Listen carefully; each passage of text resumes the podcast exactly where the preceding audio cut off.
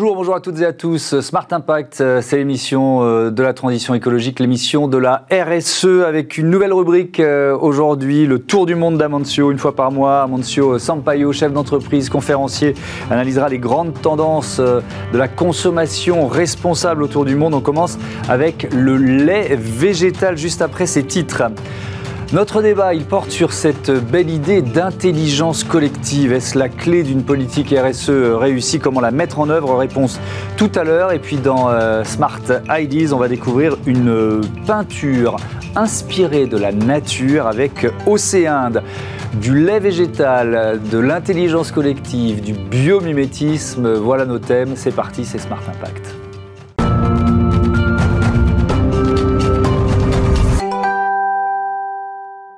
Le tour du monde d'Amancio, c'est donc notre euh, nouvelle chronique. Euh, bonjour Amancio Sampaio, bienvenue.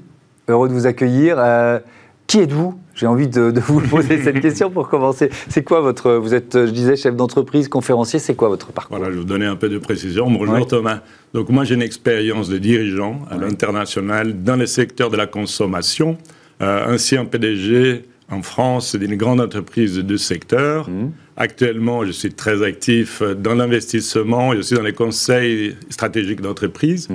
avec une attention très particulière sur la RSE, parce que j'ai une conviction que la RSE, elle doit être au centre de préoccupations stratégiques des entreprises. Et donc, c'est pour ça que ça vous intéressait de faire ce tour du monde de, des initiatives. L'idée, c'est quoi? C'est de trouver les bonnes idées, de les partager? Ben voilà, l'idée, en fait, c'est de partager des idées, des initiatives, des innovations qui ont vraiment le potentiel, en fait, d'avoir un impact positif sur la planète. Hmm. Bon, alors on va commencer, euh, on va commencer par euh, une chronique euh, très alimentaire, c'est ça? Voilà, exactement. Et pour commencer, peut-être je voulais vous poser une question. Ah, c'est le monde à l'envers, oui. Ah, il faut innover quand même. je voulais vous demander si vous avez bu du lait ce matin pour le petit déjeuner. alors, pas ce matin, j'en ai bu hier, mais alors je, je, bois du lait d'avoine, moi, en ce moment, avec des céréales.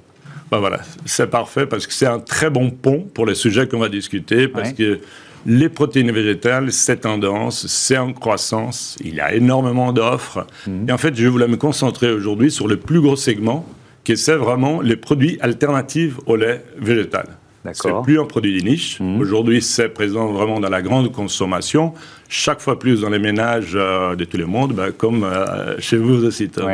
Et là, il y a pourquoi en fait ce produit il a pu évoluer mhm. pour avoir une consommation courante? C'est vraiment parce qu'il répond à deux besoins consommateurs très présents aujourd'hui.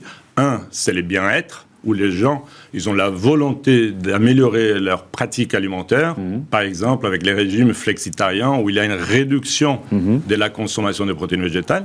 Et d'autre part, c'est la préoccupation de réduire l'impact environnemental. Et là aussi, euh, ces deux euh, vecteurs permettent en fait la croissance du secteur. Ben, les industriels, ils ont augmenté l'offre au niveau quantitative et qualitative. Mhm. Et on voit vraiment qu'il y a euh, beaucoup d'activités et de croissance dans ce secteur. Ouais, donc c'est euh, mieux pour moi et, euh, et meilleur aussi pour, pour la société et pour la planète. Alors, vous nous aviez promis de nous faire voyager. Donc, qu'est-ce que vous nous proposez, Amancio? Bah, vous, voyez, bah, nous pouvons partir directement aux États-Unis. Je crois que les États-Unis, c'est un marché emblématique pour le développement de ces boissons végétaux, en fait, ou les laits végétales, comme on peut l'appeler aussi.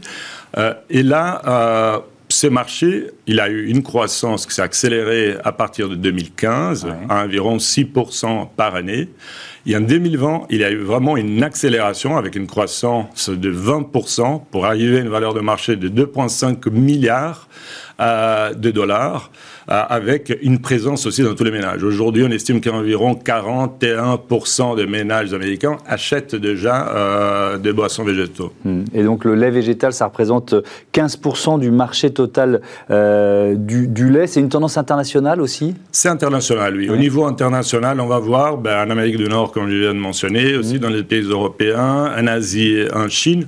Les marchés total aujourd'hui, ils représentent déjà 16 milliards de dollars annualisés estimation de 2019, avec une très grande pénétration aussi dans les ménages qui va varier dans ces régions-là entre 30 et 40 ouais. Et avec beaucoup d'entreprises, de, d'activités euh, entrepreneuriales dans, dans, ce secteur. Euh, quelques entreprises tiens, qui s'illustrent dans, voilà, dans cette catégorie. De, Donnez-nous quelques, quelques exemples. Voilà, c'est vrai qu'un marché de ces dimensions avec une croissance, mm. ça met que le monde entrepreneurial est en ébullition. Je crois qu'un bon exemple à mentionner, c'est l'entreprise Oatly, euh, que en fait euh, ils sont euh, ils ont été créés il y a environ 30 ans par les chercheurs de l'université de Lund en Suède pour développer une boisson, une boisson à base d'avoine qui pourrait être un substitut au lait pour les gens qui avaient des intolérances. Vers 2015, ils ont repensé en fait toute la commercialisation de l'entreprise avec son commercialisation, surtout aux États-Unis. Donc l'image de marque, l'offre produit et aussi en fait la façon de la commercialisation. Là, ils ont allé chercher des leaders d'opinion, les baristes, les coffee shops, pour lancer euh, les produits. Et ça des stars aussi. Ben voilà, justement, ça a engrangé euh, une grande croissance, ouais. c'est pas passé inaperçu. D'un coup, il a des investisseurs qui sont revenus derrière l'entreprise, comme offre, c'est vraiment des investisseurs de, de haut profil. En fait, on voit Oprah Winfrey, on voit Nathalie Portman, Jay-Z, l'ancien président des Starbucks. Et là, l'entreprise, elle a été cotée en bourse en début de cette année et la valorisation, c'est environ 10 milliards euh, de dollars. 10 milliards de dollars pour euh, Oatly, un, un autre exemple. Ben, D'autres exemples, si j'utilise les mondes de la disruption, hein, que c'est aussi les mondes des startups, il y a une entreprise qui est très active dans la protéine végétale et que c'est uh, Impossible Foods. Eux, ils, sont, ils ont annoncé déjà une diversification de R&D pour investir aussi à trouver, à, développer en fait un lait végétal. Et là, l'objectif, c'est la parité avec le lait animal dans le sens de sa texture et la façon comment ça va interagir avec des boissons, mhm. surtout par exemple comme euh, avec les cafés. Bah, les grandes entreprises du secteur aussi n'ont pas laissé passer. On voit Danone qui a fait euh, une, une grande investissement aussi en rachetant White Wave aux États-Unis. Ce sont les propriétaires de la marque Alpro et Silk. C'était un, investissement quand même de 12,5 milliards de dollars en 2016. Et ils continuent à augmenter aussi, à investir dans l'augmentation de leur capacité de production. Mmh. Ça, c'est Danone, Nestlé Nestlé, voilà. Nestlé vient de lancer un produit qui s'appelle Wanda à base de pois, parce que là aussi, on va utiliser beaucoup de différents végétaux, en mhm. dépendant de qu'est-ce qu'on va arriver, que c'est euh, l'idée derrière aussi ces produits, c'est d'avoir euh, en fait plus de protéines avec moins de caractéristiques de mhm. goût. Ah, monsieur, pour quelles raisons le, mhm. le développement de ce secteur, euh, selon vous, il, est, il peut être pérenne? Bah, je crois qu'il peut être pérenne parce que ça répond des questions de base et des attentes de base, des tendances consommateurs, que c'est vraiment la question nutritionnelle et la question d'impact. Et c'est là, c'est-à-dire si on parle RSC et nutrition, c'est mm. quelque chose qui va rester pour les longs termes. Mm. Et dans ce sens, on va savoir que quand on parle de l'impact, c'est clairement avec un impact positif mm. comparé au lait animal. Pourquoi? Parce que ça va utiliser beaucoup moins de surface agricole, euh, il y aura beaucoup moins d'émissions de gaz à effet de serre, mhm. et pour finir, moins d'utilisation d'eau aussi. Là, ça va dépendre de quel végétal, et ça c'est intéressant parce qu'elle a une grande diversité et on ne peut pas toujours généraliser. C'est-à-dire, par exemple, dans l'utilisation de l'eau, euh, euh, l'amande va utiliser plus d'eau qu'il les soja, par exemple. Mais de toute façon, les deux, ils vont consommer beaucoup moins d'eau que les laits animaux en comparaison. D'accord. Et là, dans la diversité, quand on va parler nutritionnel, mhm. là, c'est très important aussi de tenir en tête que ce n'est pas un substitut exact au lait. Il va avoir des écarts, mm dépend de chaque produit, mais en termes très très général, par exemple, on peut dire, voilà, quel est lait végétal, il va avoir plus de graisses non saturées, mhm. plus de vitamine E, mais moins de calcium, moins de protéines. Ceci dit, il faut vraiment savoir les profils de chaque produit, parce que c'est de l'amande. On choisit en fonction de, soi, quoi, évidemment. C'est pas général, parce que si c'est de l'amande, si mm. c'est de l'avoine, si c'est du soja, les profils nutritionnels, ça va être différent. Mm. Et en plus, les fabricants, ce qu'ils font, c'est que dans l'offre produit, ils vont rajouter ou pas des composants nutritionnels. Mm. Par exemple, rajouter du calcium et tout ça. Donc, les consommateurs, ils doivent être très attentifs à ce qu'il est en train d'acheter, pour les goûts, pour les contenus avant de faire un choix que ce soit vraiment le mieux adapté à ses besoins spécifiques. Oui, il faut bien regarder, parce que c'est vrai que l'offre, elle, devient de plus en plus euh, variée. On voit les linéaires maintenant, on est un peu submergé. Voilà, il faut bien, faut bien regarder. Si vous deviez faire, on va conclure là-dessus, euh, un pari personnel, est-ce que vous miseriez-vous sur cette tendance à long terme? Oui, oui, parce que je crois que justement la tendance de base consommateur, elle est là. Ça répond à une mm. vraie problématique que ça augmente seulement en urgence, hein, si on parle à et aussi les besoins nutritionnels. Et en plus de ça, je crois qu'avec la technologie, l'écart ou la parité avec les laits animaux, ça va se réduire à un niveau qu'on peut avoir vraiment des produits très spécifiques à nos besoins avec cette alternative, euh, que ce soit positive pour la planète. Merci beaucoup, merci beaucoup Amancio, Amancio Sampaio dans euh, Smart Impact. Euh, on vous retrouvera évidemment très régulièrement. Prochaine étape de votre tour du monde, on verra la prochaine fois. Ce sera évidemment une surprise. On passe tout de suite à notre débat sur l'intelligence collective. Quel beau mot.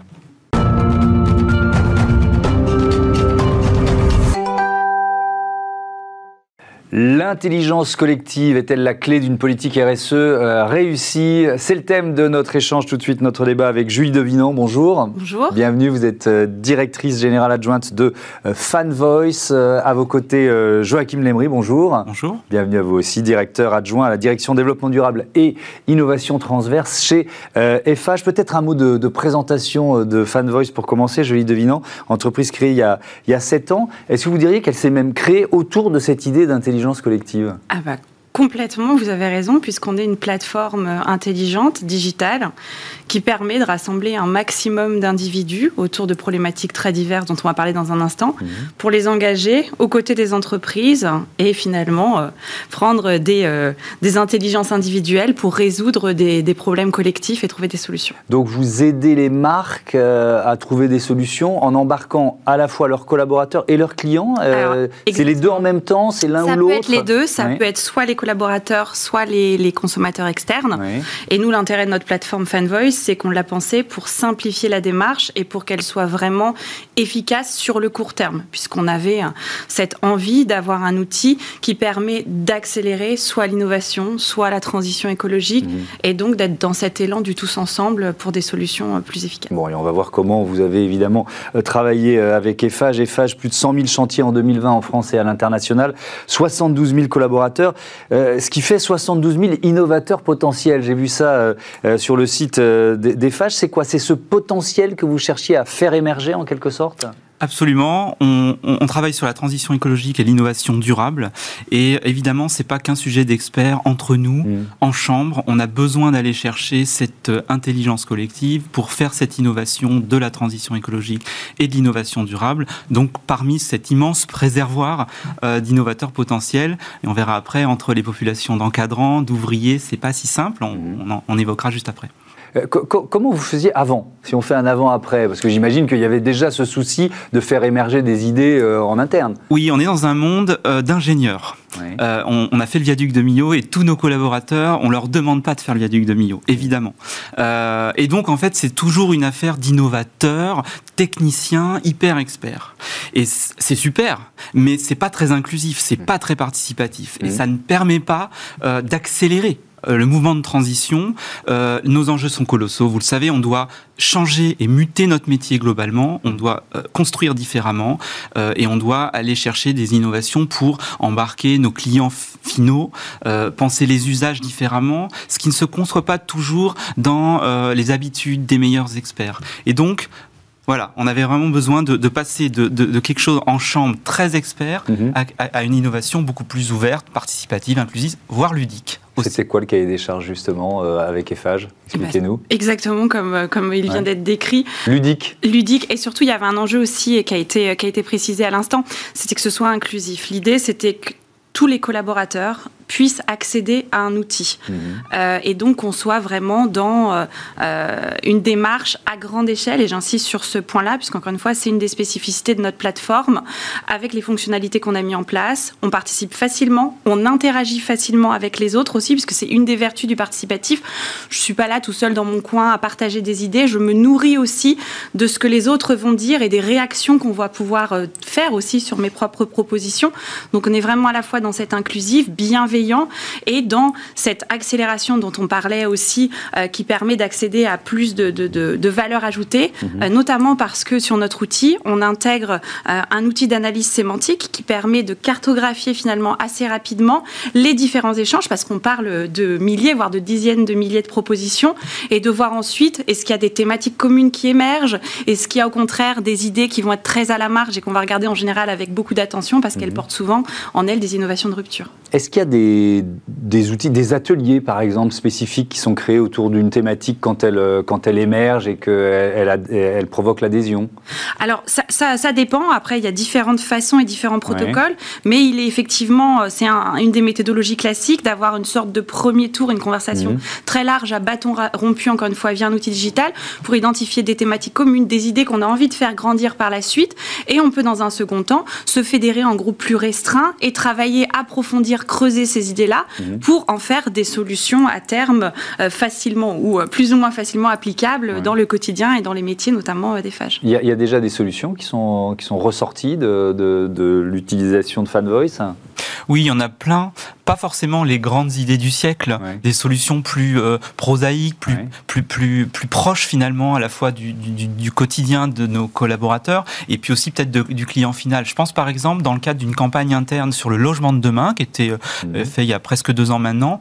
Euh, une des idées fortes, ça a été par exemple de pouvoir aider les acquéreurs à emménager et à designer leur, leur, leur logement. Et on a créé du coup l'atelier Bayefage, euh, qui est une aide euh, juridique, administrative, des outils pratiques, pratico-pratiques pour les futurs acquéreurs, ce qui n'était pas du tout euh, dans l'offre des Fages Immobilier, une de nos filiales, mmh. sur ce sujet. Donc là, c'est très concret. Ou autre chose de concret, beaucoup plus interne, beaucoup plus finalement symbolique, j'ai envie de dire. On avait une campagne bas carbone, logique, et notre DSI, un service support, direction des services informatiques, a voulu bien y participer en reprenant une idée forte qui avait été émise par beaucoup de collaborateurs, c'était tout simplement le tri numérique. Les mails, trop de mails partout, faisons du tri, ça encombre les serveurs, et donc c'est forcément des émissions de gaz à effet de serre à la clé. On a eu une campagne en début d'année de tri numérique de notre DSI, donc une mise en œuvre de cette idée forte de nombre de nos, collaborateurs. 3,5 millions de mails ont été supprimés, euh, pardon, 25 millions de mails, ce qui représente 3,5% euh, de notre euh, volume de, mails généraux. Et, ça, c'est quand même pas rien quand on pense qu'un mail, c'est 20 grammes de CO2. Oui, bien sûr, c'est euh, très concret ce que vous nous expliquez, même si le numérique peut sembler immatériel. Est-ce qu'il y a, FH, c'est un, très grand groupe, hein, je l'ai dit, 72 000 collaborateurs. Est-ce qu'il y a des initiatives qui, ont, qui avaient pu naître dans une filiale ou dans une région et que, et, que finalement cet outil vous a permis aussi de, de faire essaimer? En fait, le premier SMH, c'est l'idée même de la Startbox, de ce, euh, cette boîte outil numérique, qui mm. était une très bonne idée d'une de nos filiales, filiale autoroutière de concession APRR. Et mm. c'est au sein de cette filiale que cet outil a été digital a été développé euh, et ensuite on l'a essaimé parce qu'on s'est dit mais en fait c'est une super bonne idée. Mm. Évidemment APRR fait du business euh, to consumer puisque on a des clients usagers quand on paye un péage sur la voiture. Euh, et évidemment, ça hein. parle bien. Et nous, euh, côté constructeur, BTP plus strict, mmh. stricto sensu, effectivement, il y a un petit côté ah bon, mais est-ce que c'est fait pour nous un tel outil mmh. On n'a pas finalement tant de clients finaux. Mais si, en fait, on a des clients finaux. Les habitants des logements qu'on construit sont pas tout à fait nos clients euh, directs, mais en réalité, on a besoin de de, vraiment de, proposer des innovations pour eux. Et c'est pareil pour les infrastructures que l'on livre ou bien euh, les services à l'énergie. Tout cela a euh, une espèce de, finalité avec mm. des usagers derrière et ça nous rapproche, j'ai envie de dire, de la vraie vie, tout simplement. Mm. Donc voilà un essaimage finalement euh, sur le sujet, mais tout à fait intéressant. Julie Devinon, l'intelligence collective, j'aime beaucoup cette idée, ce concept, mais pourquoi c'est particulièrement un levier de, transition écologique ou de, politique RSE ah, je pense, et d'expérience euh, avec les grands groupes avec lesquels on travaille, je vois différents bénéfices à l'intelligence collective. Le premier, euh, et euh, des, initiatives de ce type-là, c'est qu'elles permettent de sensibiliser en rassemblant le plus grand nombre, le tout mmh. premier bénéfice, c'est dire il se passe quelque chose, il y a une urgence, on a des choses à faire, et collectivement, on va se mettre en marche pour trouver des solutions.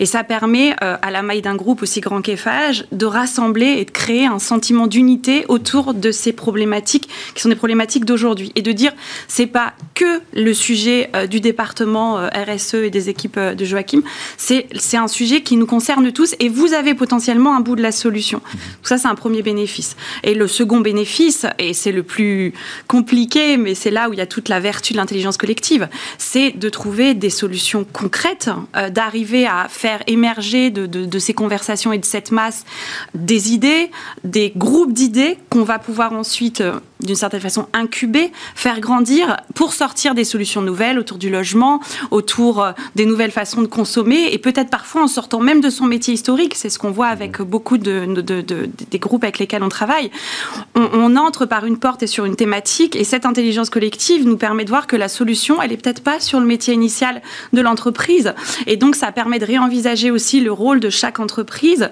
au prisme de son métier initial, mais aussi au prisme d'un écosystème et d'une société qui bouge. Mmh. Et c'est ça que je trouve particulièrement, particulièrement intéressant dans ces exercices. Je vous pose la même question, intelligence collective et spécifiquement politique RSE. Oui, en fait, euh, on a besoin d'aller chercher euh, la conscience citoyenne de nos salariés. Chaque salarié revient chez soi le soir, à ses enfants, mm. à, regarder la télé, entendu la radio, on ne parle que d'écologie, de développement durable, de transition écologique, mm. euh, et on en parle parfois avec beaucoup d'aspects négatifs tout le monde est conscientisé globalement.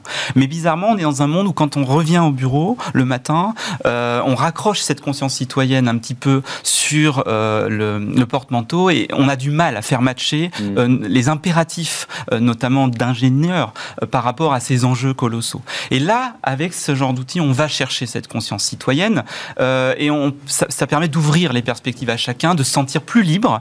je rappelle qu'on a des, les participations sont sous le sceau de l'anonymat ce qui permet de casser euh, la peur euh, de dire mais je peux peut-être proposer quelque chose, mais certainement pas, c'est pas suffisamment expert, intelligent, etc. Clairement pas. En fait, l'autocensure est abolie avec cet anonymat, l'éco-citoyenneté est au cœur et on mobilise euh, les salariés là-dessus. On a une communauté aujourd'hui de 18 000 inscrits, donc sur nos 70 000 collaborateurs, c'est énorme. Alors, c'est pas 18 000 éco-citoyens parce que toutes nos campagnes de, de collecte d'idées ne sont pas dédiées à la transition écologique, mais ça s'accélère. On en a de plus en plus, bas carbone, biodiversité, euh, c'est vraiment les sujets des deux dernières années très forts. Euh, est-ce que, je lui devinant, il y a une taille critique à l'intelligence collective? Vous voyez ce que je veux dire? Est-ce que là, on est, on est vraiment face à un grand groupe, mais est-ce qu'une PME peut, euh, peut finalement y trouver son, son utilité? Complètement en fait. Euh, la taille critique, euh, on commence à être intelligent collectivement à partir du moment où on est deux, c'est-à-dire que là, nous trois, on, fait une forme d'intelligence collective. voilà. Euh, donc la vertu, c'est que plus on est et plus on va aller chercher des idées qui peuvent être différentes mhm. ou similaires. Hein. la convergence des idées, c'est aussi un point qui est très important. Au plus, on va être capable de dire, on est sur une tendance forte ou on est sur quelque chose de plus faible, mais qu'il faut regarder avec attention. Nous, le seul critère que l'on a dans notre, dans notre euh, comment dire, dans, dans la façon d'utiliser l'outil, un critère de vigilance, c'est quand on fait de l'analyse, donc on, rentre vraiment sur, euh, on a récolté euh, des centaines, des milliers d'idées, etc. On a une limite pour se dire, on peut analyser, être serein sur le fait que ça va être représentatif de cet instantané communautaire et ça va être véritablement critique pour, pour, pour l'entreprise en termes d'enseignement. et ce, en général, c'est euh, un corpus qu'on dit de 300 à 400 idées. Donc, mhm. c'est à partir de ce volume-là qu'on commence à rentrer dans quelque chose suffisamment euh, pertinent en termes d'implémentation. Merci beaucoup. Merci à tous les deux euh, d'être venus voilà, présenter ce, projet commun autour de l'intelligence collective. On passe à, à Smart Ideas. On va s'inspirer de la nature. Tiens. Smart Ideas avec BNP Paribas. Découvrez des entreprises à impact positif.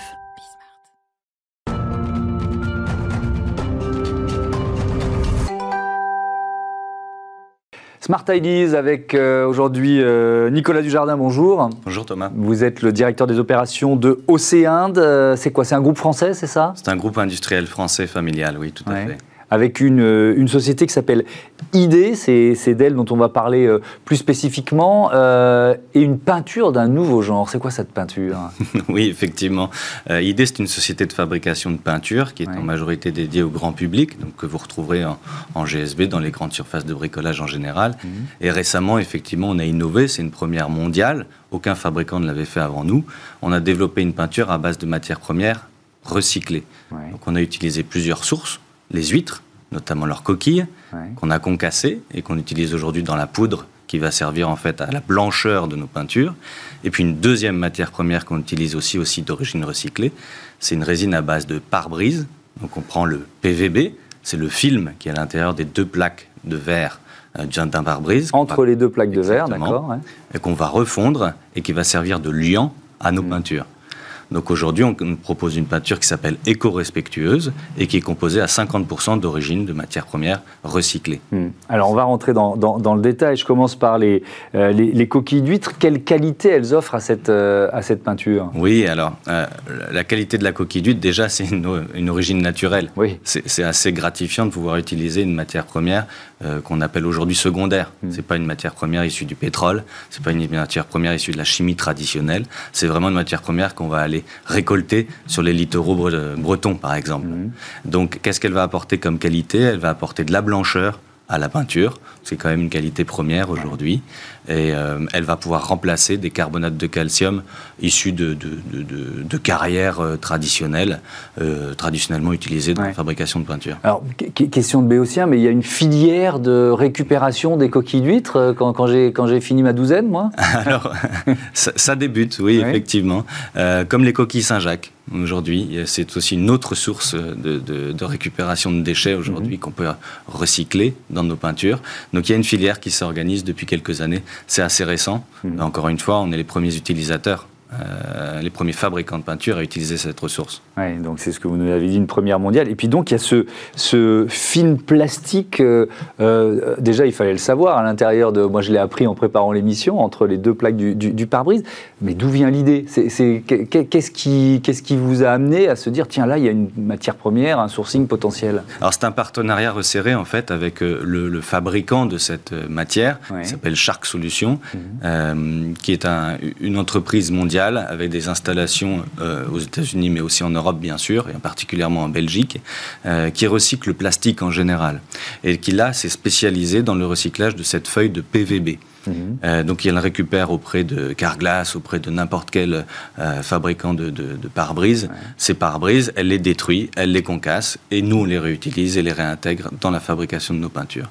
Et, et donc cette matière, parce que moi j'imagine un film plastique, qu'est-ce que ça devient dans la peinture en fait? Ça devient le liant. C'est ce qui va aujourd'hui lier l'ensemble des composants d'une peinture, mmh. et notamment les coquilles d'huîtres, mais aussi les autres composants qu'on peut avoir dans une peinture. Combien ça vous a pris de, temps de recherche et développement pour arriver à Deux ans pratiquement. Deux ans. Euh, deux ans. Pourquoi? Parce que c'était euh, une innovation et de la part de Shark et de la part euh, de l'usine des Kervelin, qui est le fabricant de la, poudre d'huître, et Aujourd'hui, en fait, c'est une innovation. Donc, une innovation, ça prend du temps. Euh, c'est la première fois qu'on utilisait des déchets recyclés. Euh, des composants recyclés dans nos peintures. Et donc on tâtonnait, on a tâtonné avec deux, trois voilà, mm.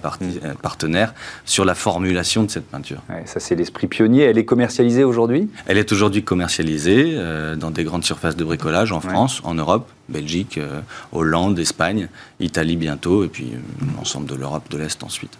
Merci beaucoup, merci Nicolas Dujardin d'être venu euh, présenter euh, cette, euh, cette peinture éco-responsable, on va, on va, on va l'appeler comme ça, de, de, l'entreprise ID du groupe Océinde. Voilà, c'est la fin de cette émission. Merci à toutes et à tous de votre fidélité à Smart Impact. Je voudrais remercier aussi Joséphine Dacoury qui m'accompagne tout au long de la semaine à la production et à la programmation de, de l'émission, Axel Poulou à la réalisation et Mamou Saïd au son. Je vous dis à très vite sur la chaîne des Audacieux. Salut.